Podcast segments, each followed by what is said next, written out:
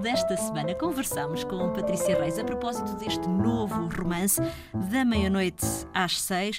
Uh, Patrícia, uh, Patrícia, já confessaste em, em, conversas anteriores que normalmente quando entregas um livro já tens outro na, na cabeça? Já tens outro livro na cabeça? Já, já, já.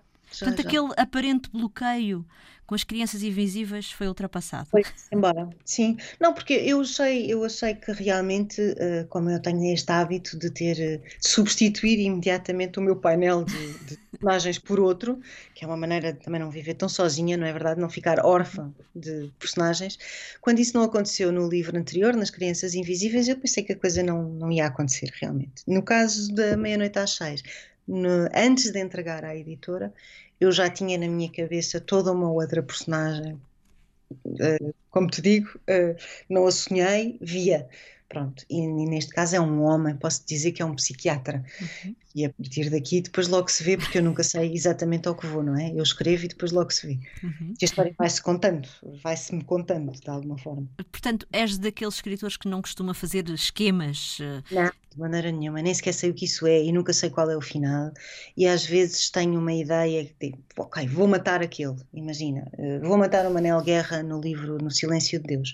Não consegui matá-lo. Eu não eu queria morrer, portanto eu não consegui matá-lo.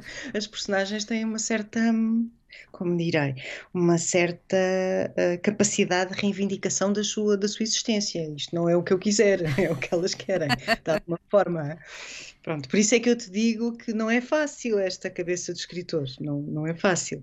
Eu imagino que existam muitos processos criativos de, distintos e que as pessoas possam criar de formas diferentes. Esta é a minha forma, não tem que ser a de mais ninguém e eu realmente não faço esquemas, nunca sei o final, geralmente nunca mudo a primeira frase, curiosamente. Uhum. Começo, posso começar por escrever na terceira pessoa de singular e ao fim do livro concluir que não, afinal vamos passar tudo para a primeira pessoa, já me aconteceu, aconteceu-me pelo menos uma vez.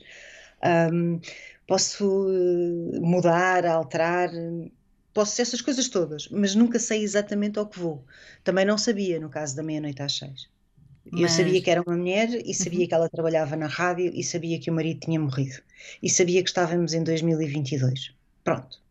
Depois, a partir daqui, ou a escrita flui ou a escrita não flui. Não vamos ficar bonzinhos, não aconteceu o milagre que poderia salvar-nos uns dos outros. Somos humanos. São as primeiras frases deste novo romance, da meia-noite às seis. Um livro que podemos dizer também é um livro esperançoso e de redenção, Patrícia, não é?